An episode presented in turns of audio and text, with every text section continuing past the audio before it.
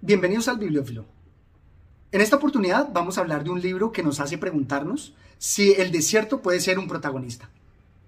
Continuando con las obras ganadoras del premio Alfaguara de novela, en esta oportunidad les traigo Mira si yo te querré de Luis Leante.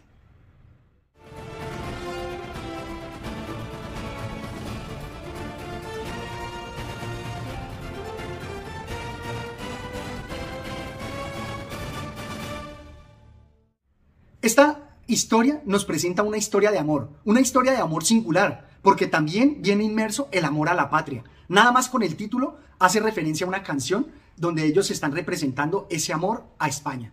Y también nos presenta durante la historia cómo el amor se da enmarcado en una situación, no se da en la nada, no se da absoluto. Es un amor en unas circunstancias específicas. Y asimismo, todas las decisiones que tomamos nos van forjando. De verdad resulta una obra profunda y cada vez más interesante a medida que nos va relatando los hechos. Está escrita en tercera persona desde un narrador omnisciente que conoce todo, pero es un narrador tan cercano a cada uno de los protagonistas de esta historia de amor que se confunde con ellos. Nos cuenta desde esa cercanía todos los pensamientos y todas las acciones que se van desarrollando. Y por eso ese narrador se va confundiendo con cada protagonista. Y es confundir en esa fusión, confundir, fundirse. También quiero rescatar aquí algunos aspectos importantes que le van dando profundidad a la obra. Nada más el inicio resulta algo trepidante. Desde ya es como un inicio cinematográfico donde nos va captando toda la atención. Y también la forma de narrar de él, donde va descubriendo y contándonos detalles poco a poco, a cuentagotas, logra mantener toda la atención. Asimismo, el cambio de enfoque desde perspectivas de cada uno de estos amantes también le van dando tensión a la obra y todo eso va ganando en profundidad y, y con esas habilidades narrativas va interesándonos sobre el desenvolvimiento de la obra.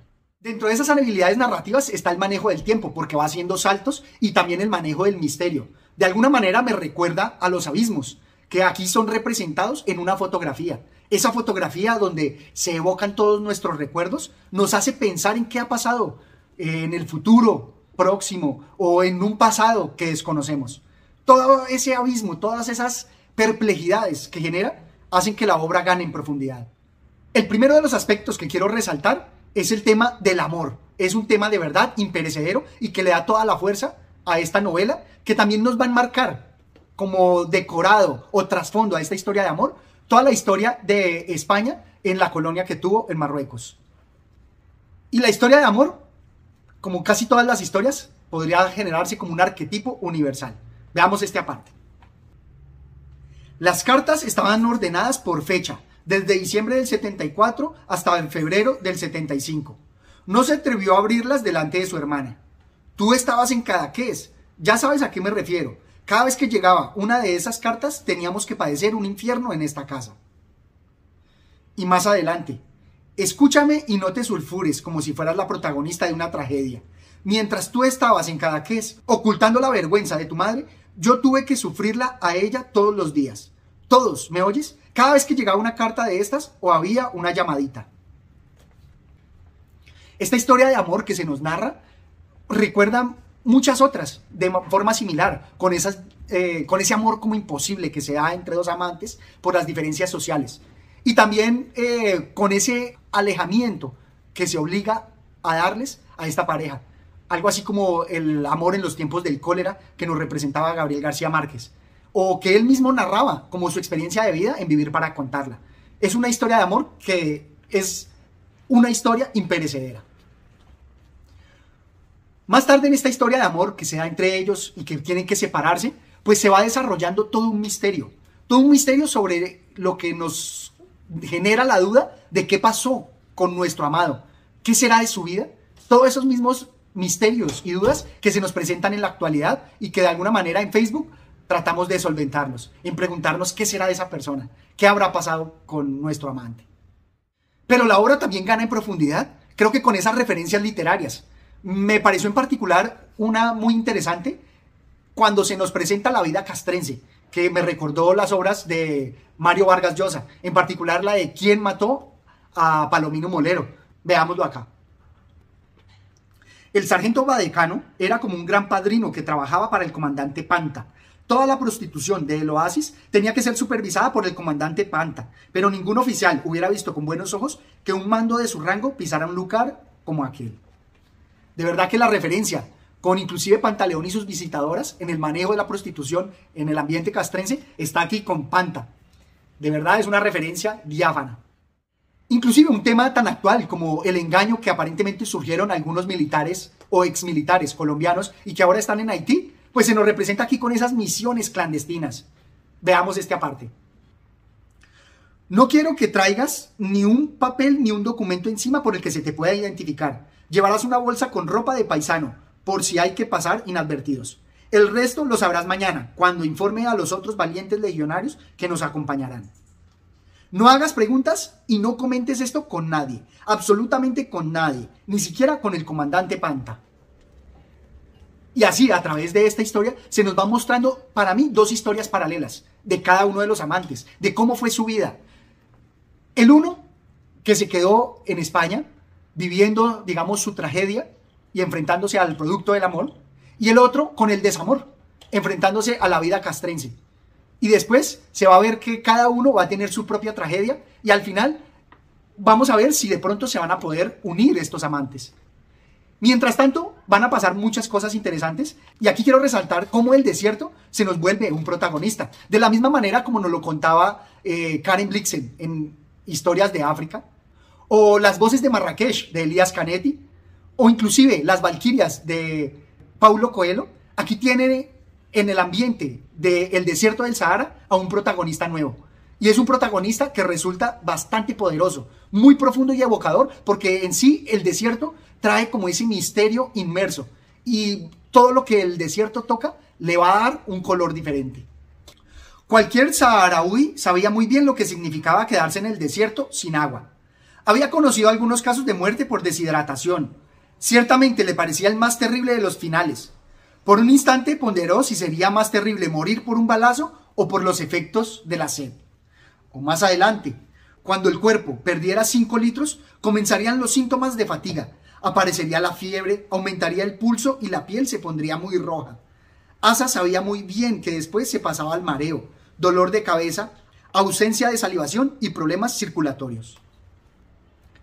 Y es que dentro de este drama, la participación del desierto del Sahara es profunda. Le va dando no solamente el ambiente de la historia, sino también un trasfondo, porque nos va a contar todas las costumbres de la tribu saharaui y todo el desenvolver que se da alrededor del desierto, con reflexiones muy profundas, inclusive de cómo fue el manejo de la guerra de guerrillas en esa época y cómo el desierto tuvo su participación. Por ejemplo, aquí. Asa había escuchado muchas veces a sus mayores contar historias de la guerra. A veces de oírlas dejó, de prestarles atención, pero nunca las olvidó del todo. Fueron muchos los saurís que en la década de los 60 habían pasado de pastores a guerreros y habían rescatado las formas de guerra de sus antepasados. En las emboscadas a los marroquíes, los saharauis utilizaban con frecuencia la técnica del enterramiento. El tío de Asa le contó muchas veces cómo enterrado en la arena había sentido un carro de combate enemigo que pasaba por encima de él pero había que tener mucha sangre fría. Eso también lo dijo muchas veces su tío. Asa intentó recordar aquellas historias mientras permanecía enterrada. Ahora se arrepintió de no haber estado más atenta, de no haber reconocido la utilidad de aquella técnica de guerrillas. De verdad es una historia que al margen del amor nos va dando todos estos detalles que resultan importantísimos, que no solamente nos cuentan de las costumbres y de la historia, sino también de la profundidad de mensajes secretos que están asociados con el desierto. Y por eso, como lo veíamos en el libro de Bradislao, Stanislao Raymond, cuando somos indiferentes a temas, estos temas después van a tocar a nuestra puerta. En el caso específico que se me presenta acá en esta parte, es porque no podemos hacer oídos sordos a la política. El ser humano es esencialmente un ser político. Y por eso, a pesar de que creamos que no nos inmiscuimos en esos temas, estos temas tarde o temprano nos van a tocar. Dice así uno de los personajes que está hablando de temas políticos con unos saharauis. Le dijo así, Los españoles no nos metemos en política. Yo solo quiero lo mejor para vosotros. Lo demás se lo dejo a los que saben más que yo. Y después en la historia van a ver cómo esta historia de amor, que aparentemente estaba tan desconectada, resulta eminentemente política. Va a estar plagada de temas políticos y tan importantes en política internacional que esta persona después se va a ver envuelta en una batalla bastante importante. Por eso es que es un error pensar en que no nos metemos en temas políticos, porque los temas políticos sí se meten con nosotros. Y por eso esta historia de amor también tiene un pequeño tinte o una evocación que me generó con el por quién doblan las campanas de Ernest Hemingway. Aquí en este pasaje también tenemos la participación de los aviones, pero si se dan cuenta también tiene una historia de amor, porque no es solamente una la que se nos presenta, sino son casi cuatro historias de amor. Aquí se nos va a presentar en cómo eh, la historia de amor en medio de la guerra es un tema recurrente en la literatura. Me hizo de verdad acordar mucho de los héroes que nos presentaba Hemingway y que aquí pues se podrían eh, verse evocados. De vez en cuando alguna cabra rompía también el silencio, pero Andilla estaba segura de lo que había oído. Conocía bien el sonido de los aviones. Estoy oyendo un avión muy lejos. Santiago prestó atención sin éxito. Solo se dio cuenta de la gravedad del asunto cuando uno de los hermanos de la Saharaui llegó gritando a la Jaima. El ataque se produjo por el norte. Los aviones llegaron por detrás de las rocas donde nadie podía verlos hasta que estuvieron encima. Ni siquiera realizaron un vuelo de reconocimiento. Al parecer sabían bien a dónde tenían que dirigirse. San Román salió corriendo e hizo visera con las manos para verlos. Eran tres Mirage F1 franceses. Los conocía bien, los mejores aparatos del ejército marroquí. Se acercaron como una punta de flecha, descargando su carga mortal con precisión. En cuanto cayeron las primeras bombas, el pánico se apoderó del campamento. El napán y el fósforo blanco empezaron a barrer las jaimas y los pabellones como si fueran de papel. Al ruido de las explosiones siguió el fogonazo de las llamaradas y una corriente de aire muy caliente que iba arrasando todo lo que encontraba por delante. De verdad es una referencia inimaginable no me la esperaba y para mí fue bastante evocador de la historia de Hemingway y por tanto resultó para mí una grata sorpresa. Finalmente, quiero destacar cómo el autor logra maravillarnos en la última narración, donde nos presenta a nosotros como espectadores privilegiados cuál es el misterio que se envuelve en la historia de amor principal. Y somos privilegiados porque a los personajes y a los protagonistas que están allí participando, sí los dejan ignorantes. Aquí la novela gana profundidad y se vuelve magistral, porque nos presenta todo el poder evocador de los misterios y todas aquellas coincidencias que acaso tal vez en la realidad no conozcamos y que nunca conoceremos, porque muchas veces puede darse esto que él describe acá en la realidad, pero como no tenemos a ese narrador omnisciente que nos lo cuente, va a quedar para nosotros como un misterio. ¿Cuántas veces no nos encontraremos con ese amor y pasaremos de largo? De alguna manera me recuerda uno de los pasajes de El efecto mariposa, esa película en donde esos amantes pues se ven y se pasan de largo. De verdad, esto hizo que la obra resultara magistral. Lo redondeo aquí en este pasaje.